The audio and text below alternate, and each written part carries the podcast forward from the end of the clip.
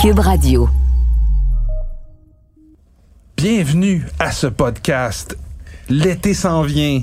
Les méchants raisins sont fébriles. La Saint-Jean arrive. La Saint-Jean arrive. On mange des fruits de mer. On boit du vin blanc. On est heureux. Et parlant de fruits de mer, j'espère que vous avez commencé à manger du homard. Oh, big time. Oh, oui. Mmh, moi aussi, j'ai eu plusieurs 50 box fois plutôt qu'une. Ouais, ouais. Ben écoutez, ça tombe bien parce que dans cet épisode, on aura avec nous un spécialiste, un biologiste et même un représentant en quelque sorte de, de- des pêcheurs de homards de la Gaspésie, du sud même de la Gaspésie. C'est Monsieur Jean Côté. On va lui parler tantôt. Et j'espère que vous êtes prêts parce qu'après, on aura un combat des vins et ce sera euh, décisif parce que c'est très serré entre Nadia et Patrick. Et je suis prête. Hmm.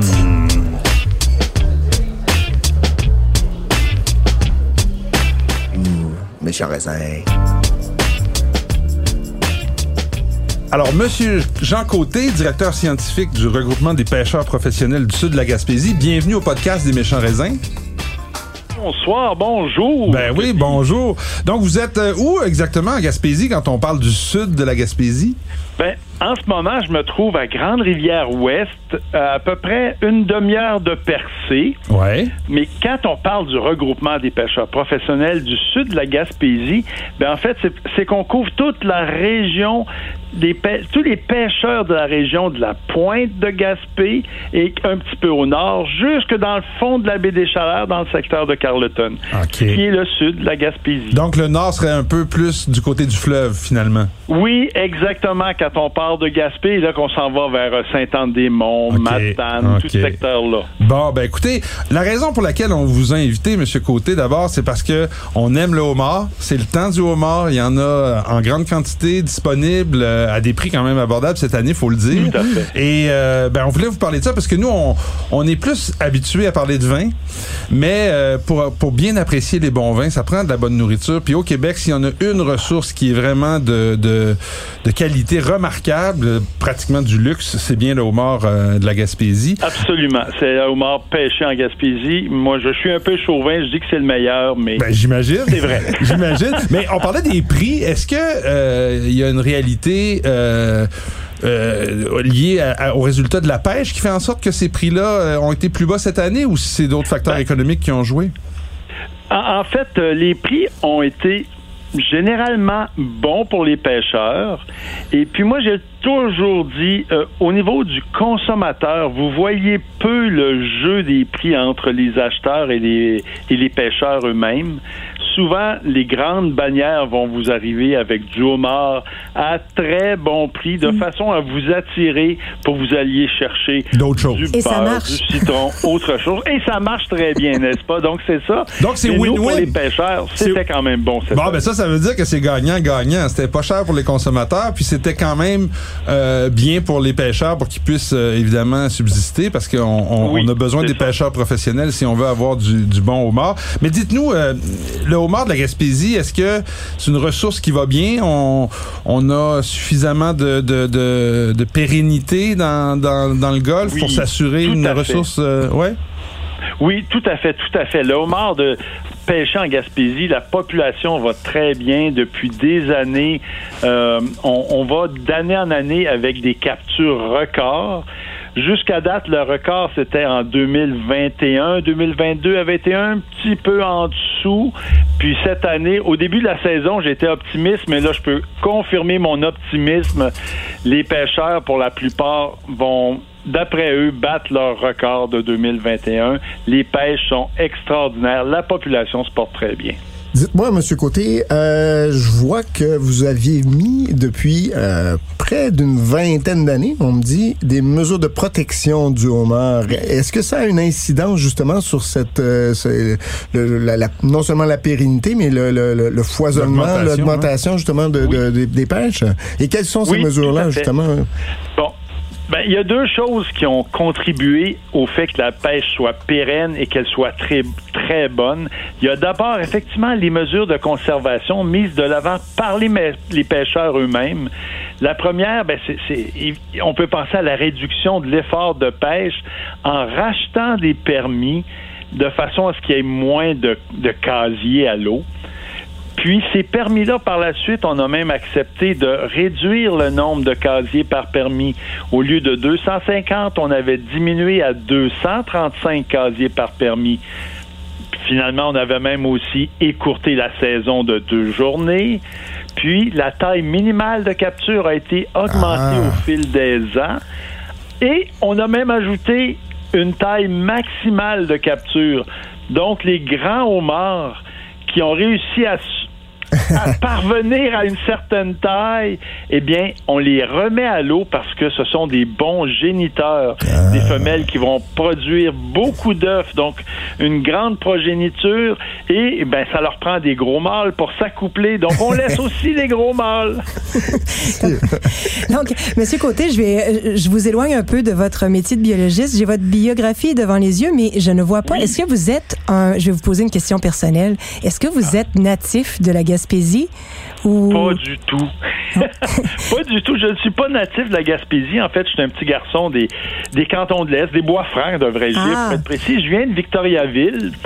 Mais quand j'étais jeune, moi, j'ai euh, j'ai j'ai été fasciné par euh, Jacques-Yves Cousteau et ses explorations, la calypso, le monde sous-marin.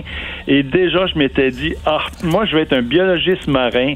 Je veux travailler en mer. Je veux voir de près le, le- le milieu marin. Puis c'est ce qui m'a amené à faire une, une, une carrière de biologiste marin, de faire une maîtrise et de travailler ainsi en aquaculture, puis en, en recherche au, au niveau de- des- des pêches en général. Alors, j'allais vous poser une question sur euh, la cuisine de votre mère, si vous étiez Ah. natif de la Gaspésie, mais là, je vous ramène quand même dans, parce qu'on est quand même une émission un de vin et de gastronomie. Ah, Est-ce que, Par la bonne personne. est-ce que vous, euh, est-ce que vous, quand vous mangez du homard, parce que j'imagine que vous en mangez aussi, Oui. oui. Est-ce que quand vous mangez du homard, vous conservez, c'est une question piège, est-ce que vous conservez systématiquement vos carcasses de homard pour en Pour faire, faire, de la un bisque? excellent fumet. Ah, donc vous faites de la bisque de homard aussi, vous récupérez On tout peut dans le faire une excellente bisque. Moi, dis toujours, tout se mange, rien ne se perd dans un homard. On peut effectivement, éc- écoutez, il faut manger la chair qui est dans les petites pinces. Le, le telson, j'adore. La queue, la petite partie dans la queue. Oui, c'est vrai Mais quand bon, on ça. a tout mangé ça, ben, il reste de quoi se faire un excellent fumet pour faire des bisques. C'est extraordinaire, bien sûr.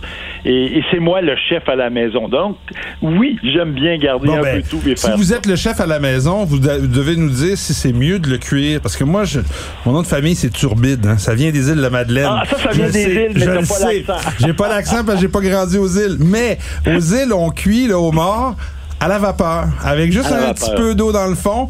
Est-ce qu'en Gaspésie, je sais qu'on est plus dans du côté euh, l'eau bouillante. Vous, qu'est-ce que vous oui. préférez?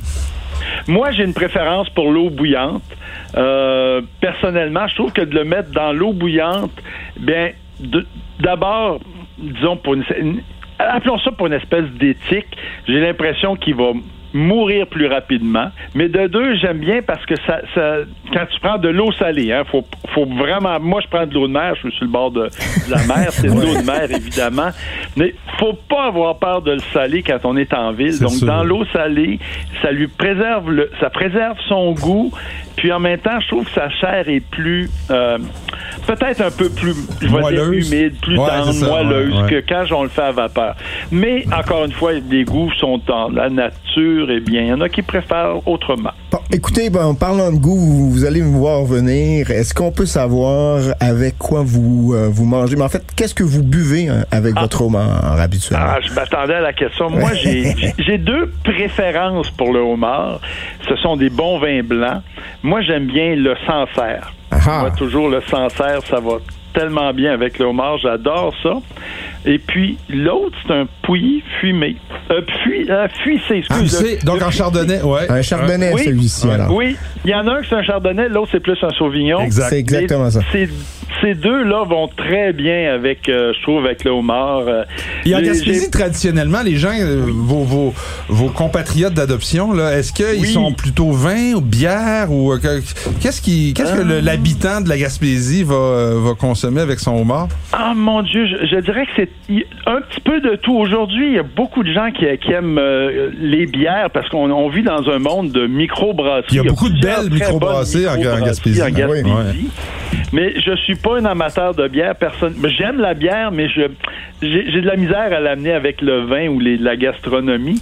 Mais c'est très partagé. Mais dans les gens, moi, je, généralement, c'est peut-être 60% avec du vin et 40% des bières. Mais encore, je pense, je pense pas. Je pense que je suis trop généreux pour la bière. Bon, ben écoutez, nous, on, on, parle de vin à chaque semaine. Évidemment, le vin, c'est relié au terroir. Puis je vous pose une dernière question. Est-ce que, est-ce que dans le sud de la Gaspésie, euh, est-ce que dans le sud de la Gaspésie, il y a une différence par rapport au goût du homard versus les îles, versus le Nouveau-Brunswick, versus la Nouvelle-Écosse, la Côte-Nord, le Maine?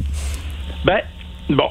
La première des choses, je vais dire, si on achète un bon homard du Québec dans cette période-ci, on ne se trompe pas qu'ils viennent des îles de la Madeleine, de la côte nord d'Anticosti ou de la Gaspésie, du sud de la Gaspésie. Vous avez un très bon homard parce qu'il est pêché à son meilleur dans la saison. En eau froide aussi? Plus froide que le Maine, exactement. On est dans un secteur d'eau froide et puis euh, on est loin de la mue qu'il a faite l'année dernière. Il y a eu toute euh, l'automne et l'hiver euh, et le printemps pour remplir sa carapace d'une bonne chair et prendre un très bon goût.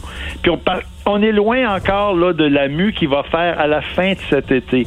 Donc on est vraiment dans le dans le prime time par rapport aux régions qui sont plus au sud un peu que nous, qui sont dans des eaux plus chaudes, comme le Nouveau-Brunswick ou la Nouvelle-Écosse, par exemple, ou l'île du Prince-Édouard. La saison est déjà avancée, je présume, c'est ça? Ben, c'est ça. Souvent, il commence. Étrangement, il faut voir le l'Atlantique dans son entier. Donc, je trouve que notre homard est toujours parmi les meilleurs, sinon le meilleur. Ah, ben. Et ce qui différencie la Gaspésie des autres, c'est qu'on est les seuls qui avons un, un, médaillon de traçabilité. Ça fait déjà 13 ans que les pêcheurs de la Gaspésie mettent eux-mêmes un médaillon de traçabilité sur une des pinces du homard qu'ils pêchent. Et ça, ça va jusqu'au consommateur, jusqu'à vous. Et sur ce médaillon-là, il y a un numéro unique. Puis tu peux voir, tu peux voir le pêcheur, puis tout ça, ouais.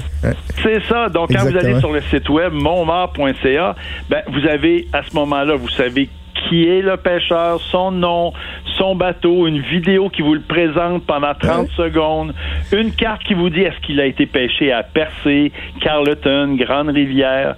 Puis tout ça, moi, je trouve que ça fait comme un, on, dépasse l'expérience culinaire pour arriver à une autre expérience un petit peu plus de, de consommation authentique et de tradition. Ça va comme nous C'est comme avec le vin. Ouais, il y a, une proximité vos approches des terroirs, c'est ça? Ben, merci beaucoup, Monsieur Côté. C'était vraiment passionnant, tellement que on va aller chercher du homard en sortant du studio. Puis on trouvera euh, certainement quelque chose pour boire avec. Mais écoutez, on vous souhaite une belle fin de saison. Puis une, euh, on se reparle peut-être l'année prochaine. Et bonne saison aux pêcheurs professionnels du sud de la Gaspésie. Merci, M. Côté. Au revoir. Merci bien. Bonjour. Oh, ça donne faim. Ça hmm. donne faim, ça donne ah faim. ah oui, c'est sympathique. On devrait en faire une, une, récurrente chaque année pour la saison du ouais, L'année prochaine, on va faire comme on fait avec les, les, les, les producteurs de vin. Au lieu qu'on en parle avec le monsieur en Gaspésie, on va dire venez nous voir avec du homard. Ben, on, va, déguster en on Fournit le vin. On va fournir le vin. On est certainement capable de faire ça. Mais vous, êtes-vous prêt à votre combat? Oh oui! Attention, ça va faire mal. Oh yeah! Donc, on s'en va de ce pas au combat des vins ultime ou pas ultime? On est non, non, non, il, reste, il, reste, deux, deux émissions. Alors, ça c'est 5-4. 5-4 pour moi? Ouais, ouais, tu peux bien le répéter. 5-4 pour toi. Hein. Alors, euh, tout de suite après, on se revoit tout à l'heure.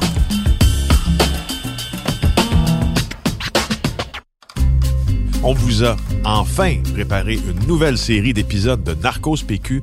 Cette fois-ci, ça s'appelle Au cœur de la Colombie. Alors moi, je m'appelle Marc Sandreski, je suis ancien policier au SPVM et maintenant journaliste au bureau d'enquête de Québécois. Et moi, je m'appelle Félix Séguin, je suis journaliste au même endroit.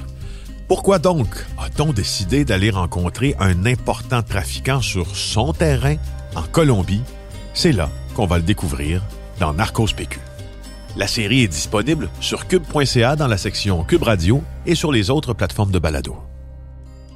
La série balado Narcos PQ est en nomination en tant que meilleure série balado d'actualité au Digital Publishing Awards en 2023.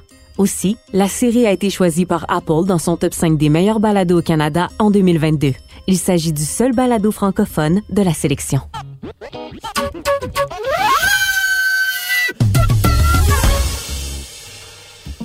Alors voilà, on est rendu au combat des vins. L'avant-dernier, celui qui sera ultime, on va être capable de déterminer peut-être hein, d'ici à la fin de la saison, parce que Patrick, c'est 5 à 4 pour toi, mais... Mais Nadia a l'œil du tigre. Ouais. Alors j'ai deux vins blancs devant moi. On va commencer tout de suite par le vin de Nadia. Oui. Alors, qu'est-ce que, comment tu décrirais le vin que tu viens de nous servir? Alors, c'est un vin. C'est un vin de son terroir. J'espère. Ça part bien. C'est. En fait, euh, je le décrirais comme un vin qui a une valeur émotionnelle, émotive, parce que c'est élaboré par des vignerons euh, dont le succès et la réussite mais très cher, euh, me sont très chers. Et euh, donc, c'est un chardonnay qui est élaboré sans phare, sans maquillage, sans, euh, sans, sans, sans, sans- voilà. C'est un chardonnay sans pur. maquillage, et donc il est nature. Il est nature, il est nature, mais Très franc de goût.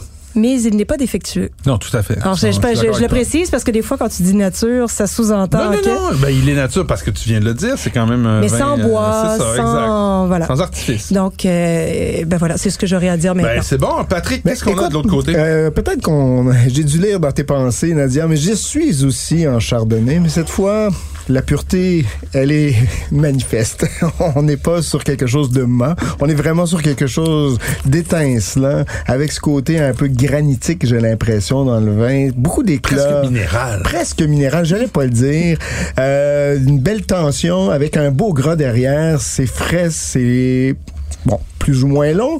C'est simple, mais franchement efficace. C'est très, très agréable en ces temps d'homard, de chaleur.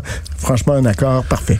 Et euh, Nadia, qu'est-ce que qu'est-ce qu'on avait dans ton verre? Ben alors moi, euh, comme c'est la Saint-Jean-Baptiste, Ah. j'ai décidé que j'y allais avec un chardonnay du Québec. Oh! élaboré à Joy Fredericksburg Hill. par euh, Justine Terrien et Julien Niquette. C'est leur première vendange, donc des chardonnays, des très, très, très jeunes vignes de chardonnay. Euh, et euh, en fait, ça avait été assez compliqué comme millésime 2021. Ils ont eu la Ouais. maturité vraiment sur euh, sur la fesse. Euh, et puis, donc, on est à 11,5% d'alcool. C'est léger, c'est vif. Il y a une certaine rondeur aussi. Ben oui, y a- j'allais le dire, c'est pas trop vif Et il y pour a un, un vin blanc euh, du Québec ouais, quand même. ouais, c'est un bel équilibre. Et il y a un léger reste de gaz aussi. Je trouve que ça ça ne dessert pas le vin. Ça- Je trouve qu'au contraire, ça donne une- ça, ça, ça élève le fruit, ça élève la matière en Quelque bouche. chose de floral aussi, de, de franchement envoûtant. Il y a un beau C'est parfum. très floral, c'est assez bien parfumé. Et, et qu'est-ce qu'on avait Et donc, on va dans les Dolomites, euh, côté de Alto Adige, euh, donc le Chardonnay. euh, Loïs Lagardère. Loïs Lagardère, un produit qui est largement distribué au Québec euh, et qui Et largement produit dans les Dolomites. Oui, largement produit dans les Dolomites. Donc, euh, donc voilà. Et c'est- aussi d'un autre, en fait, si on a d'un côté euh, des vignerons chouchous québécois, ça, c'est des vignerons chouchous du nord de l'Italie, faut le dire, en blanc. euh, En, en bio, en biodynamie, bio, ouais. etc. depuis très très longtemps. Vraiment des euh, et, et je trouve que c'est à 21 dollars toute une affaire. On est vraiment sur quelque chose de très intéressant. C'est facile à C'est trouver. bien, mais moi, j'aimerais entendre Nadia parler en mal de ton vin. C'est ça, la troisième manche. À Ah, toi, euh, Nadia. ben moi, je reviens avec la même question, euh, un peu candide et qui est un peu rhétorique aussi, mais euh, le soufre, c'est du minéral, non? Oui. Parce que la première chose qui me Ah frappe ouais? au nez, moi, c'est pas les arômes du chardonnay, c'est vraiment les parfums du soufre. Sinon, après, il y a, il y a le côté floral, c'est bien, mais je trouve que on aurait dans les Dolomites le potentiel de produire un chardonnay tellement plus complexe, avec tellement plus de matière, avec tellement plus de profondeur. Bon, bon, et je trouve que on là, est quand même sur des, je sais pas moi, des centaines de milliers de bouteilles. Là. là. Je sais, C'est pas du Joy Hill à Ah 14 ben, euh, parlant de Joy Hill, comment tu serais capable de, de- Écoute. de t'attaquer à ce joyau québécois? Eh, c'est c'est tough. Je trouve ça difficile à boire. Déjà, il est pas à bonne température. Euh, L'autre affaire, c'est que ça, ça goûte le foin. Il y a, il y a ce côté, il- c'est très moche. Je trouve que ça manque d'éclat. Euh, on parlait de l'acidité tout à l'heure. Euh, écoute, je je serais peut-être pas euh, quelqu'un qui en aura souvent du Joy Hill, mais j'ai goûté bien mieux là-bas. Et ça, je suis un peu déçu. Tu parlais d'un millésime difficile avec une maturité euh, pas tout à fait convaincante. Ça se traduit dans le vin pour moi. Ben, Ouais. on va, tra- on trancher. tout, on mais- va trancher. Euh, Ça proche, sera combien, on a- ça, Nadia? Non, Puis- laissez-moi, laissez-moi réfléchir, là. Moi je, moi, je le boirais, en fait. Je, je- je repars avec la bouteille. Les amis, Non, les non, amis, non, non, les non, amis, les on tire amis. ça au sort. C'est non, on tire pas au sort, Ah c'est moi tu- qui tranche. Hey, fini les chicanes. Plus de chicanes. Ah, mais c'est ça le but, hein, Non, de non, ce non, combat non. des vins. Alors moi, je vais vous dire, on approche la Saint-Jean-Baptiste. C'est Oh. pas vrai que je vais pas avoir un. Je pense que ça- Nadia a joué de stratégie. Ah, c'est clair. Clairement, et je trouve que tu as manqué, toi, de stratégie d'aller dans, le, prochain nord, combat. dans le nord des, des, De des- l'Italie. de l'Italie. Parce que, puis honnêtement, je vais, je vais être sérieux. Là. Je l'aime, le, le chardonnay d'Alice Lagueda. Je ne connaissais pas ce chardonnay de Joy Hill. Moi, c'est drôle. Le- le- L'excès d'acidité me dérange souvent dans les blancs québécois. Euh, puis on a beau dire que ouais, Il n'y a c'est pas d'excès franc, c'est- ici. Non, non, y c'est justement l'e- l'excès d'acidité Non, non, me je- dérange je- dans la plupart des vins Non, mais québécois. et dis- là, il n'y en a pas. Oui, non, je il n'y en a pas. Donc, ça permet de, de penser et de sentir autre chose dans le vin.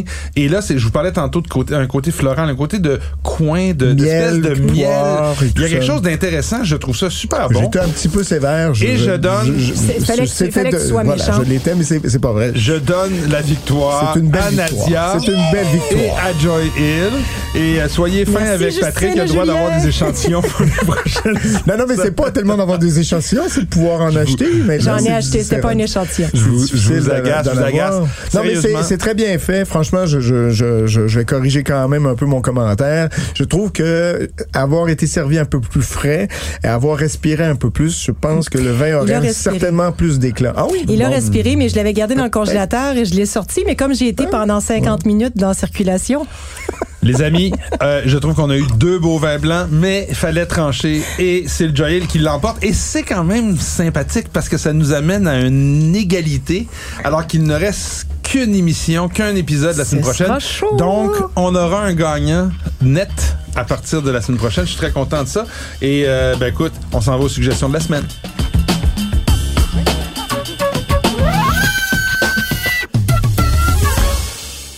Et on va commencer par Nadia. Alors, ben, donc, la première recommandation, ce sera un vin du sud du Rhône, en fait. En fait, deux vins du sud du Rhône. Donc, Gabriel Meffre, le premier, Côte du Rhône blanc, la cuvée Laurus. C'est à 20 20. Il y a une pointe de, en fait, il y a un pourcentage substantiel de viognier, mais je trouve que le vin est équilibré, donc moi, le viognier, qui des fois, c'est vraiment limite. Hein? Des fois, on, on verse dans le, le côté trop parfumé. Là, je trouve que là, c'est vraiment joué en équilibre. Ah, Tu peux faire des c'est harmonieux. avec un Viognier. Absolument, mais dans le sud du Rhône, ça peut vite Ça devenir un peu pommadé. Lourdeau un peu, ouais. Alors que là, vraiment, l'équilibre est là. Il y a des jolis amers et avec le homard, ça va très bien. Si vous le Ah. servez, surtout à l'étuvée. Bon, moi, je suis euh, équipe à la vapeur. Yeah, donc, euh, ou grillé, même grillé. L'autre recommandation, si vous décidez d'y aller avec une bisque de homard ou un plat un peu plus travaillé, moi, je trouve que ça va très bien avec un rosé un peu plus C'est substantiel. vrai, ça. Donc, comme un peu la bouillabaisse avec le rosé de Ouais. Tavel, Mhm. là, je trouve que la bisque de homard avec la cuvée Galet rosé de Château Mourgue du Grès, Ouais. euh, dans les costières de Nîmes, qui est un peu plus, on est vraiment pas dans le style d'un rosé de Provence, il y a vraiment ouais. plus de structure, plus de tenue. Euh, ça reste quand même un rosé et c'est digeste et c'est frais. là, super bonne. là, C'est vraiment très bon. C'est ouais. Vraiment l'un de mes coups de cœur de la saison. 19,5 c'est biologique, c'est vraiment, ça se boit, je dirais pas que ça se boit tout Et le seul parce que c'est de pas du petit jus. est à combien? À 20 20 20 dollars. OK. Donc vraiment bon. trois suggestions. Et le dernier, Ah, une troisième suggestion. Vous vous payez une traite, Madame Ben, euh, oui, parce que j'ai réalisé après avoir euh, sélectionné mes deux vins que je n'avais aucun vin du Québec. Alors, ce sont, euh, c'est la cuvée Comparse 2022 du euh, domaine Les Artisans du Terroir à Saint-Paul-d'Abbotsford. Et c'est tout nouveau, en fait. Ils avaient avant les cuvées Daumeré et Prémisse. Là, c'est une nouvelle gamme qui vient tout juste de sortir. Cette cuvée, c'est euh, 100% Saint-Pépin, euh, vendangé à la main. Et euh, et il y a un peu plus de gras, un peu plus de matière que ce qu'on va trouver dans les cuvées prémices et demeurées, mais euh, ça reste vraiment très frais, presque salin. Euh, choses. Et ça se vend au domaine et dans les épiceries fines à environ 21-22 dollars selon les selon les détaillants. Donc, Ben, écoute, euh, voilà, c'est très intéressant et belle, belle, belle idée d'avoir choisi un vin du Québec. Patrick?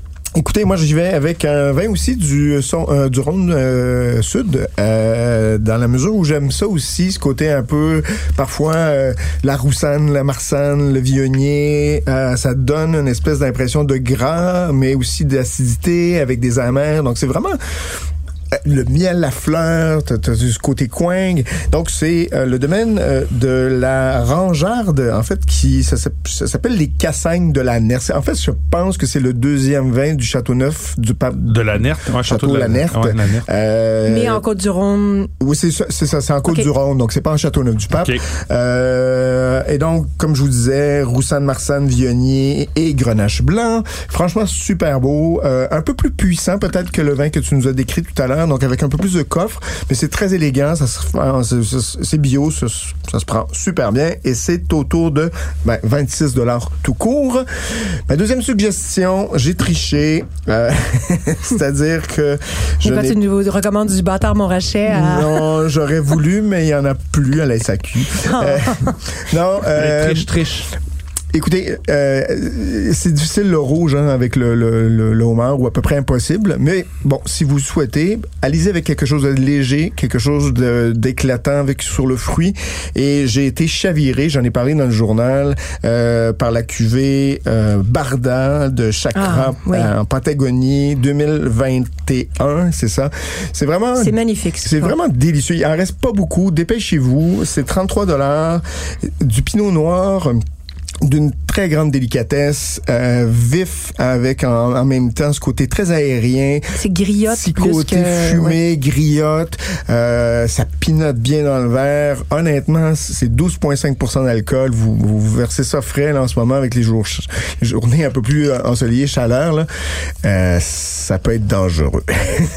bon, ben moi, parlant d'Omar, puis je, je pense qu'on en a parlé il y a pas si longtemps ici. Je pense que c'était toi, mais euh, un cépage que j'apprécie beaucoup avec le homard récemment, c'est le Gruner Veltliner. Ah euh, autrichien. Oui, non, mais il y a quelque chose là, surtout, euh, tu sais, avec le côté gras euh, du, homard dans la chair un peu, euh, tu sais, on est dans quelque chose d'un peu plus riche quand même que le crabe, par exemple. Donc, l'acidité, le, la nervosité du Gruner, de ce Gruner en particulier, celui du domaine Vachau, le ah, Smaragd ah, Terracène. Smaragd. Smaragd Terracène à 28,55, mais sans blague, c'est le 2021 qui est en succursale en ce moment. C'est Ça marche parce que le smaragd, c'est le, degré de maturité hmm. le plus élevé dans la varao. Donc, ça, ça explique le gras le, qui, qui, qui, Mais tout en gardant un tranchant qui vient, qui vient quand même couper un peu euh, aussi le gras du homard. Mais moi, j'ai adoré, j'ai trouvé ça superbe. Euh, et je l'ai mangé avec du homard, donc ça tombe euh, très bien. Le test a été réellement fait. Et je termine avec un rouge que j'apprécie particulièrement. Ça faisait quelques années que j'y avais pas goûter. C'est euh, le Carmignano 2018 de la Villa de Capezzana oui. Euh, en Toscane. Grand donc, classique, euh, ça. Qui est vraiment, vraiment bon en 2018. On a l'impression, à l'aveugle, j'étais avec des amis, plusieurs personnes que pensaient que je leur servais un grand Bordeaux de la rive droite. On est dans Tempranillo avec Cabernet Sauvignon. Euh, euh, Sangiovese. Sangiovese, oui, pas Tempranillo, qu'est-ce que je dis? Sangiovese, ouais, mauvais pays. Sangiovese à 80, 75, 80 Il reste en Cabernet Sauvignon. Euh, c'est euh, déjà fondu, les tanins, il y a une, une densité de fruits, fruits noirs, cassis, euh, des épices pour enrober le tout. C'est vraiment très, très bon, très digeste. C'est un peu, c'est pas donné 38, 75, mais ça les vaut amplement. Mm. Et, Et ben, ça vieillit super bien. Ça vieillit bien. Ben, déjà 2018, on a déjà un bon 50 bouteilles, c'est déjà très prêt à boire, mais ça vieillirait davantage. Ben écoutez, là-dessus, on s'en va acheter du homard? Oh yeah. Ah oui, puis bonne Saint-Jean-Baptiste. Vous aussi?